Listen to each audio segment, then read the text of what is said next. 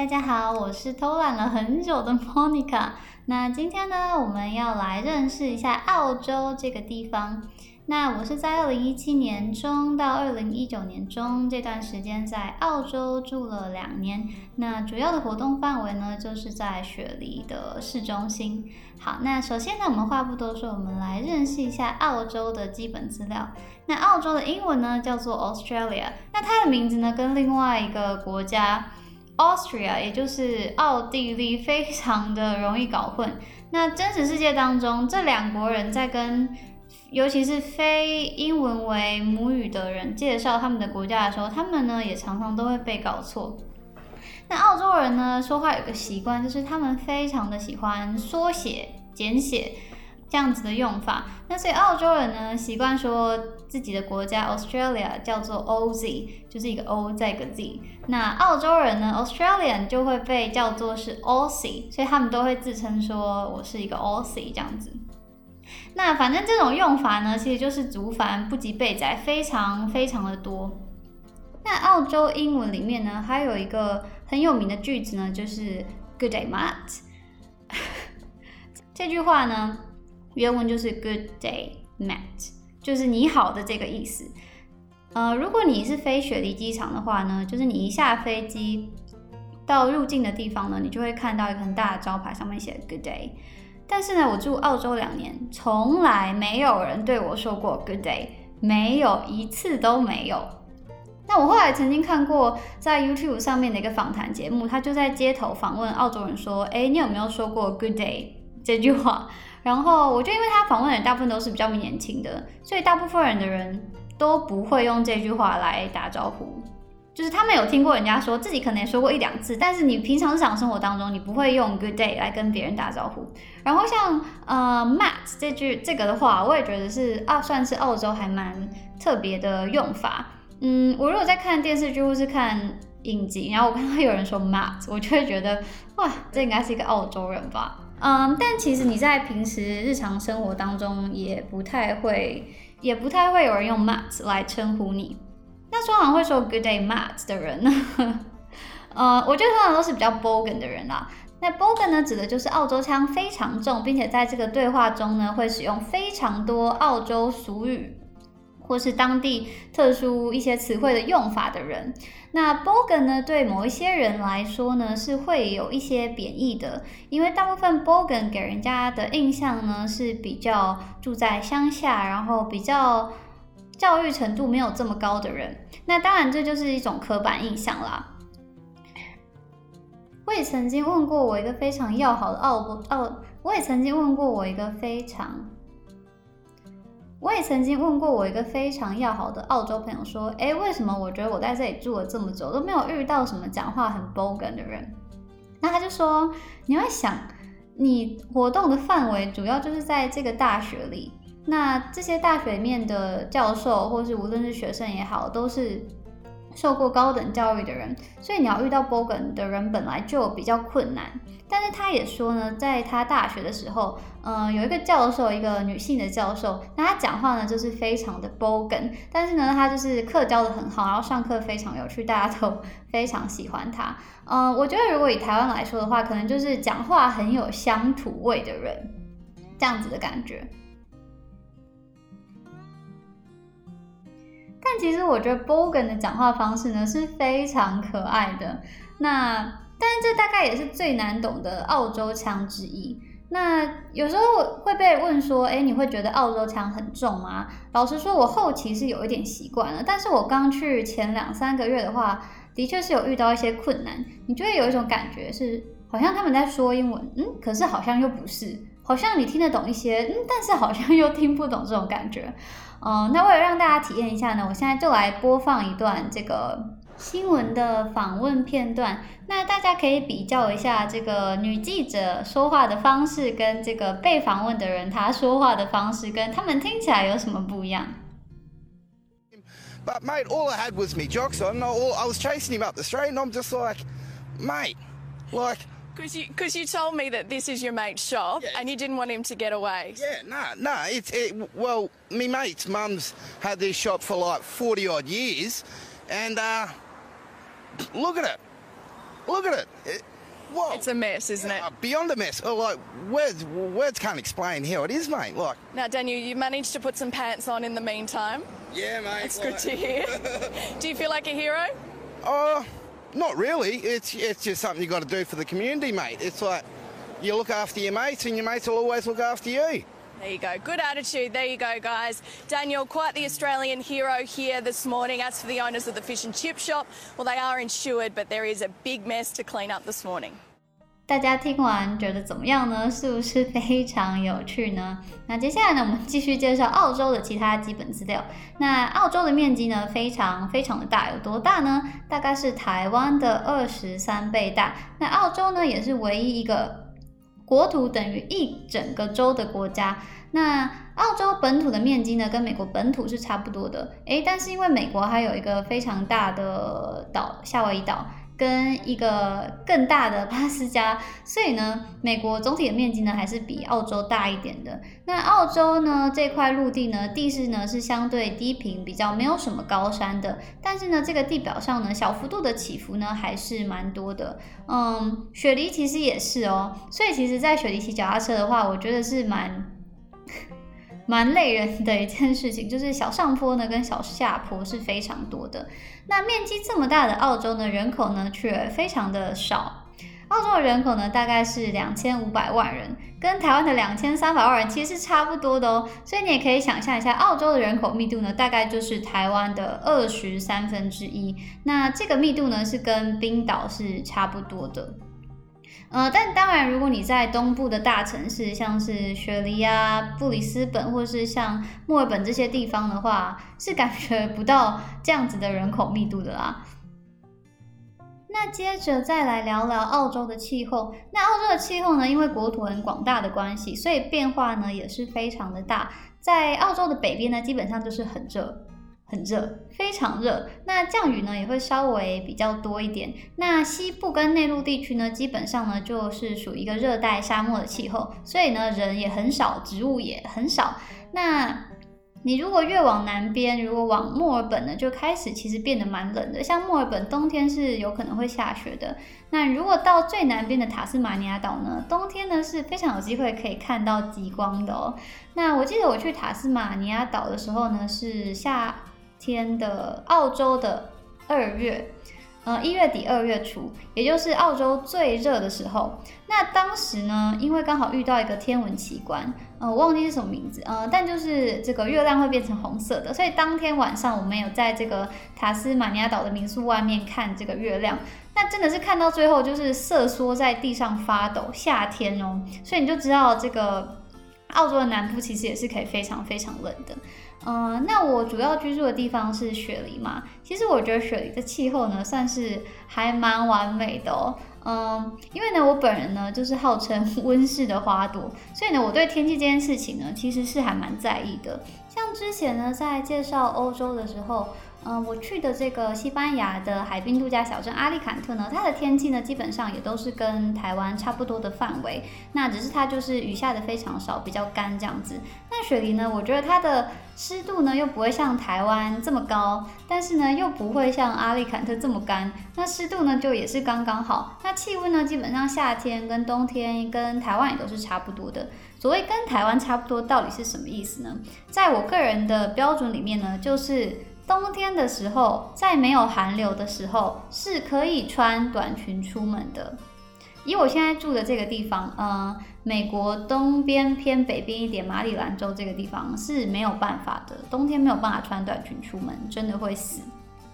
嗯，所以呢，我觉得印象之中，我住在雪梨这两年呢，真的是还蛮阳光灿烂的。那接着呢，是澳洲的首都，大家知道澳洲的首都在哪里吗？哎，不是墨尔本哦，也不是雪梨，你猜对了吗？没错，就是坎贝拉。那之前第一季的时候，在介绍这个美国首都 DC 的时候，我也有提到过坎贝拉。为什么当时要提到坎贝拉呢？因为 DC 跟坎贝拉呢，都是相当没有存在感的首都，而且呢。呃，美国会选在 D.C. 作为首都，是因为北边跟南边互不相让。那澳洲选在坎贝拉的原因呢，也是因为雪梨呢跟墨尔本互不相让。那当然政府本身也是会有嗯希望平衡区域发展的考量啦。但总而言之呢，坎贝拉就是一个这样子，在澳洲也是蛮没有存在感的一个地方。而且呢，其实坎贝拉离雪梨还蛮近的，大概坐客运一个多小时就可以到了。但是呢，我从来都没有去过，因为每个澳洲人都跟我说坎贝拉非常的无聊，大概一天就可以逛完了。那最后呢是澳洲的货币，澳洲的货币呢就是澳币。讲到这个货币呢，就必须要讲讲这个我虽伪道人的功力。我当时去澳洲的时候，澳币大概有二十四块，快要二十五块。那到我离开的时候呢，大概剩下二十二块不到。那现在澳币的价格呢？嗯，我这一周查到的结果呢是，澳币买入的价格呢是二十点八块，所以已经不到二十一块了。那我当时刚去欧洲的时候。欧元呢也正是强势的时候，大概台对台币大概是一比四十，但是呢，我才住了十个月，等我要离开欧洲的时候呢，欧元已经剩下大概三十四块多。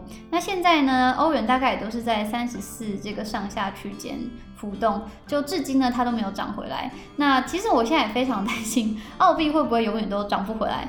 因为我澳洲银行呢，还有一些钱没有换回来。其实我在去之前呢，就有听过一些去过澳洲打工度假的人说，他们呢到至今呢都还有很多，嗯，一些澳币放在澳洲的银行里面。为什么呢？因为就是舍不得换回来。因为你知道，在十几年前，嗯，那个澳洲打工度假刚刚开始兴盛的时候，澳币呢曾经一度到跟美金差不多，就是二十七到二十九这个区间。对，所以我现在也不知道我这些钱到底该怎么办，我觉得非常的心痛。那我现在搬到美国还不到一年嘛，但是其实在我来之前，到至今美金呢都是一直维持一个稳定向下贬值的事态。那我们就继续看看美金之后会怎么样发展吧。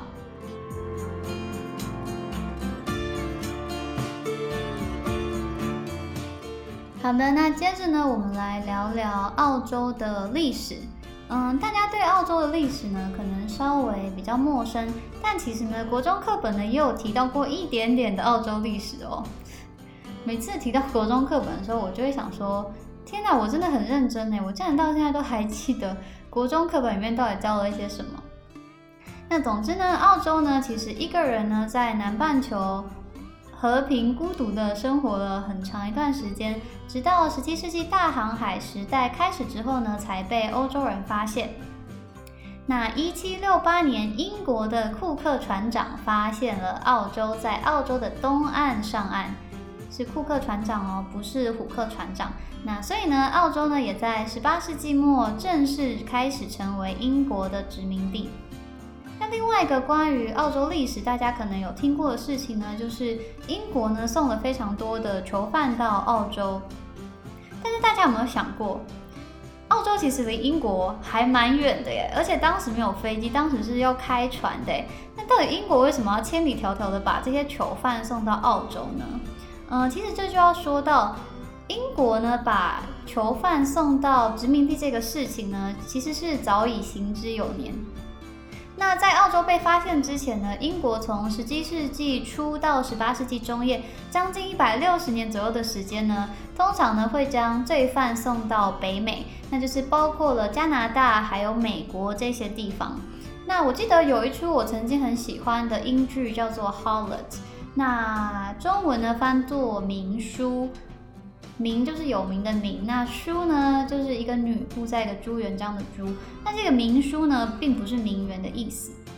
这个 harlot 呢在这边指的呢是这个十七十八世纪在伦敦的妓女。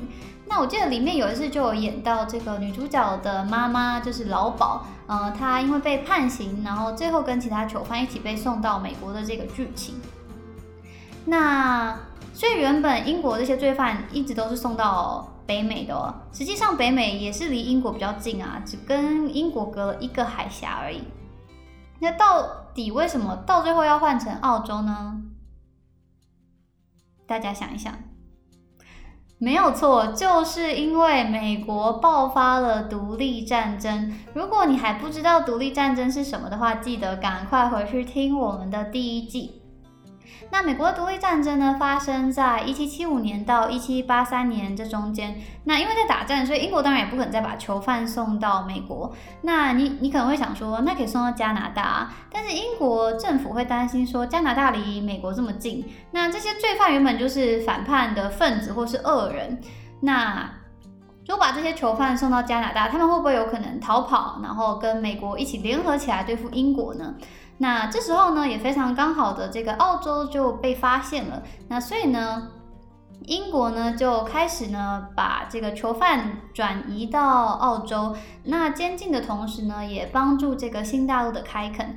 那从一七八八年到一八六八年，大约八十年间，估计英国呢大概送了十六万五千人左右的囚犯到澳洲。大家如果看过澳洲的国旗呢，应该就知道澳洲呢不只是跟英国的历史渊源很深，感情呢也是蛮不错的。嗯，如果像美国这样打了一场战争，从英国独立出来的话，应该就不会想要再使用看起来就跟英国脱不了关系的国旗嘛。那澳洲的国旗呢，跟纽西兰的国旗其实非常非常的像。那两个国家呢，都是把这个英国的国旗缩小，然后放在左上角，然后一个呢加上五颗白星星，另外一个呢加上四颗白星星这样子。嗯，那澳洲的独立运动呢，是从二十世纪初，大概一九零一年开始。那当时呢，原有的六块英属殖民地，就是现在澳洲的六个州，组成了欧洲联邦。那从这个时候开始呢，澳洲就开始逐渐脱离英国，就可以开始自己做更多的决定。但这时候呢，它还是属于英国的管辖之内。那澳洲独立呢，要等到一九八六年才真的通过法令，完全脱离英国，成为一个正式独立的国家。那但是澳洲呢，虽然成为了一个独立的国家，但是呢，它的国体呢，目前呢还是君主立宪制，也就是说呢，澳洲呢仍然尊称英国女王为澳洲的君主。那这跟纽西兰也是蛮像的。但是呢，其实随着这个岁月的更迭，那人民的意识呢跟想法也逐渐的产生改变。像是澳洲呢，也曾经公投过说是否要取消君主立宪制，呃，但这个公投呢最终是失败了。那纽西兰呢，其实在二零一六年，也就是离现在大概四年左右的时间而已，呃，纽西兰也曾经公投说是不是要换一个国旗。呃，但是最终呢，也这个公投也是失败了。那当然，我想如果再过十年、二十年再公投一次的话，嗯，这两个公投的结果呢，可能都会完全不一样。但总而言之呢，澳洲呢，以现在来看呢，仍然是一个跟英国非常亲近的国家。那英国女皇或是英国的皇室呢，也会定期的访问这些大英国协的国家，包含澳洲跟纽西兰等等。那英国皇室呢，如果有任何的活动，譬如说像哈利结婚啊，澳洲的电视台呢也一定都会全程转播。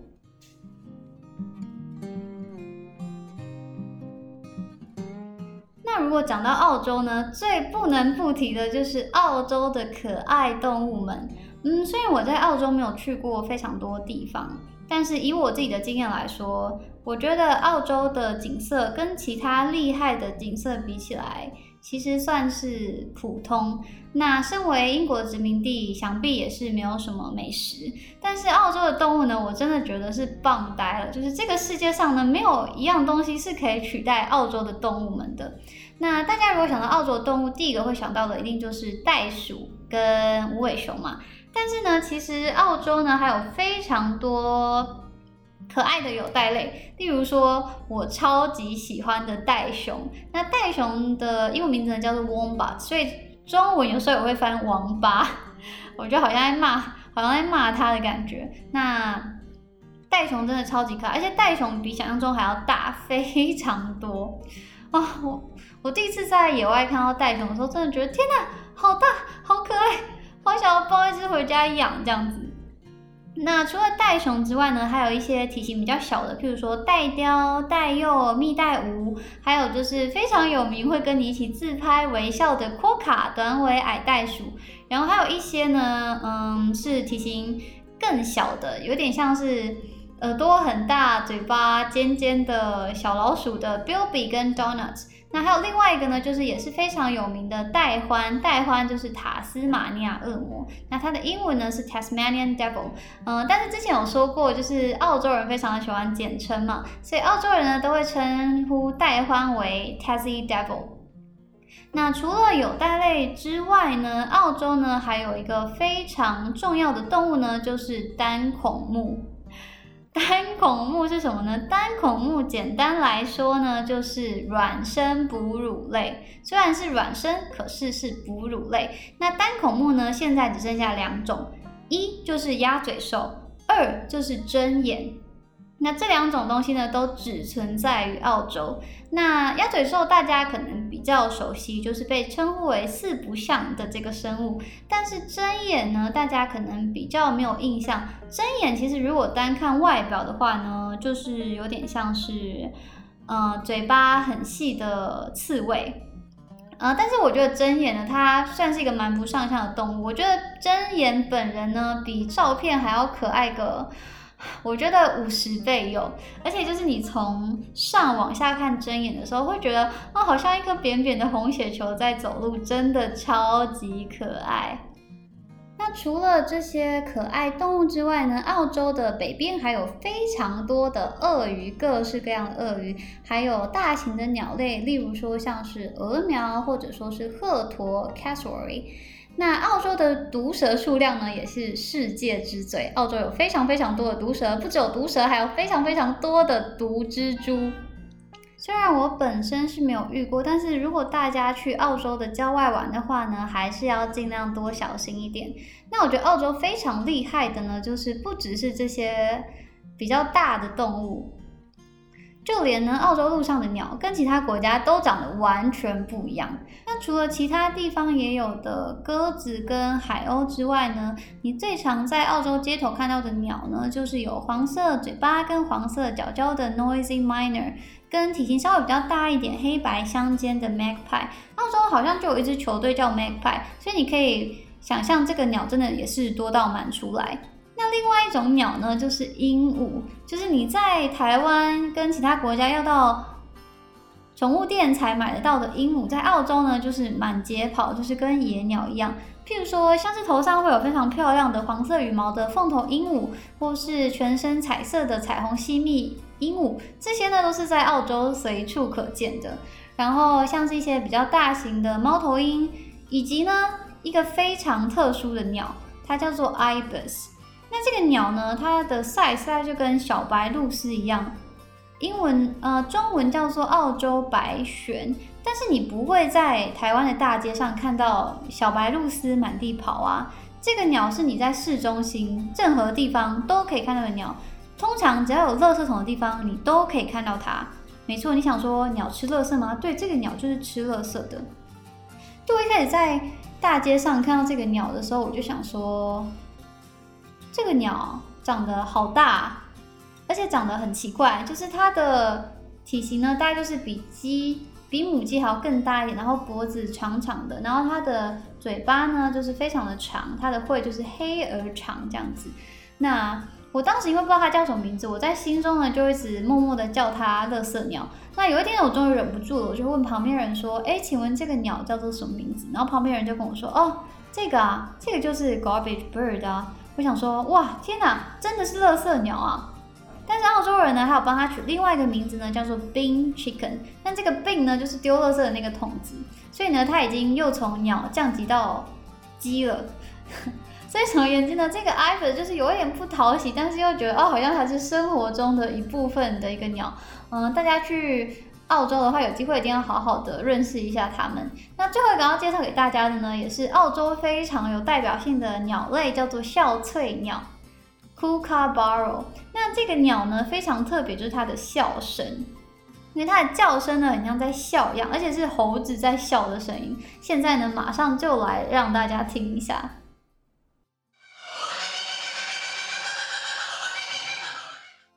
很特别的叫声吧？那这个库卡巴罗呢？它特别喜欢在太阳下山的时候叫，所以有时候呢，就是忘记时间的时候，但是突然听到库卡巴罗的声音的时候，就会想说啊，时间好像有点晚了这种感觉。那聊完大家可能比较熟悉的澳洲之后呢，来聊聊一些大家可能不知道的澳洲。那澳洲的国庆日呢，是被定在每年的一月二十六号。那每年澳洲在国庆日的时候呢，都会有抗议的活动。没错，我没有说错，就是抗议的活动。那为什么会有抗议的活动呢？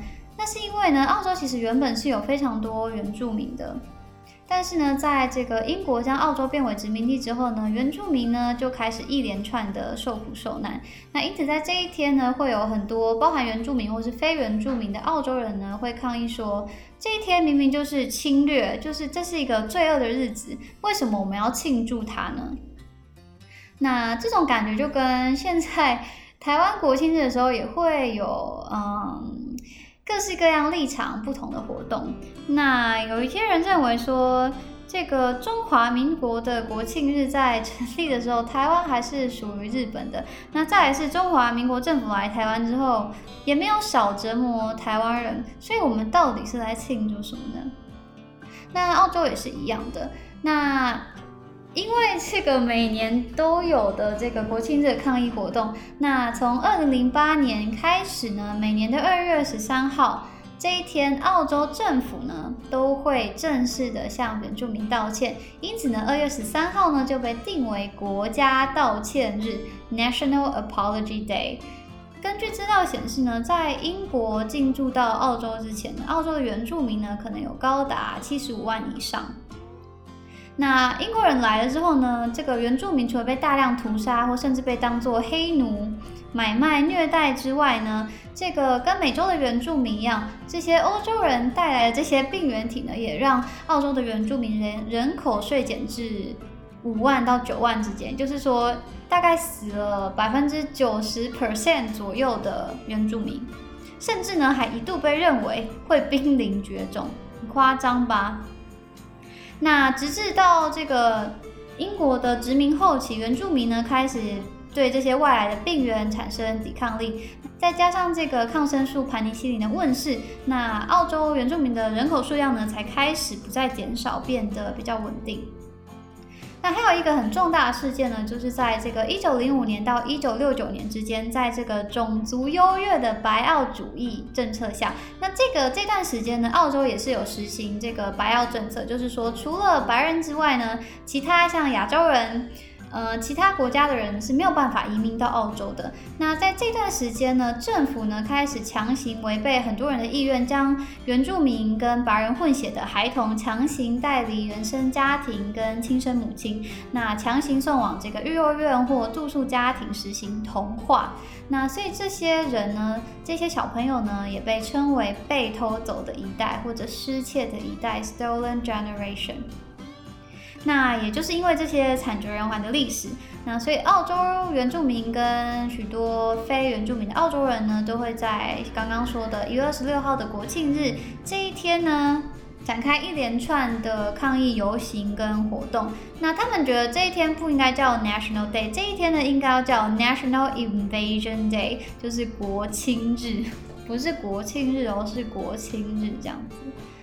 其实就是自从我知道了这个国庆日跟国庆日跟这个国际道歉日这一些事情之后，其实我就开始仔细想说，好像从来都没有人好好的跟台湾的原住民道过歉，欧洲人没有，中国人、郑成功、清朝都没有，日本人也没有，国民党政府也没有。没有任何人向原住民道歉过。对原住民来说，没有什么是先抢先赢这件事情，只有鸠占鹊巢跟弱肉强食而已。另外一个有趣的斗知识是呢，嗯，澳洲的原住民的亲缘关系跟非洲人是比较接近的，但是呢，隔了一个海峡的纽西兰呢，却是跟台湾比较接近的南岛原住民系。所以其实有些纽西兰的毛利人跟台湾的原住民长得还蛮像的哦。大家有机会去纽西兰的话，可以仔细观察看看。那最后来聊聊我在澳洲这两年最深的感触好了。那我在澳洲这两年，呃，前半年因为我才刚到澳洲嘛，所以我一刚开始的时候是透过当时一个室友的介绍，然后在一家 Darling Harbour 旁边的饭店打工，那就是一般的服务生啦。那半年之后呢，我就开始在这个学校里面当助教。那所以后来我就辞掉了这个饭店的工作，毕竟我也不是要去，嗯，打工赚钱的，主要还是去念书。嗯，但是就是以我在这个饭店工作的经验来说，嗯，你可以很明显的体会到说，澳洲的这个薪资福利是真的还蛮好的。那像我在饭店工作的话，澳洲最低时薪的规定当时好像是十八点多块。那但是这个饭店都会给到平时每个小时都还是会给到二十三块澳币。就是澳洲的最低时薪真的是最低时薪，但是台湾的最低时薪会让你有一种好像就是天花板的感觉，就是你不能高过这个最低时薪这种感觉。那我觉得是很荒谬，这是完全背离呃政府当初制定最低时薪的本意。那当然也是因为台湾的黑心老板跟惯老板很多啦。如果付这样就可以的话，那我当然是不要多付钱呐。那尤其是在饭店的话呢，只要你是白工的话呢，礼拜六的话都是一点二五倍每个小时的时薪。那礼拜天的话呢，都是一点五倍。那如果是国定假日的话呢，会是两倍。那因为是在饭店的关系，所以国定假日是真的非常非常的忙。那我记得有一次呢，是我是在这个圣诞节期间的时候工作，那真的是非常。非常的忙，就是你甚至完全都没有时间停下来。当然他们会有休息时间，那他们对休息时间的规定也是非常严格的，就是你工作多久，那一定要让你休息半个小时或是一个小时这样子。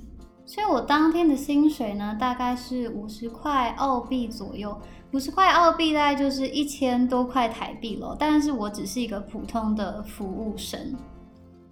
那后来隔一天我休假，所以那一天呢，我就去了吃了一个午餐，然后去喝了一杯饮料，然后唱了两个小时的 KTV，然后晚上又去吃非常好吃，然后而且量超多的韩式料理。这样一整天的行程，我还花不完我一个小时的薪水。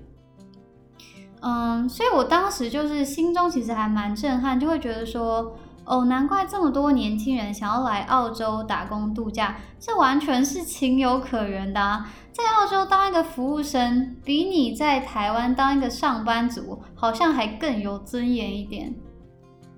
我要说的是，因为我原本是对澳洲没有幻想的人，我也没有像一些人是去之前就有觉得想要留在当地或是移民的打算，我都没有。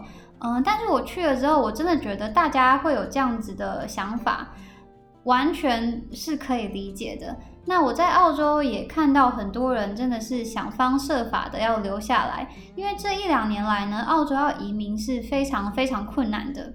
那很多行业其实也都已经饱和了，很多人嗯为了移民澳洲会去念，譬如说像是护理啊、会计这一类的。但是现在呢，如果你是在大城市的话，几乎也不太可能靠这些东西移民了，除非你是愿意去偏乡。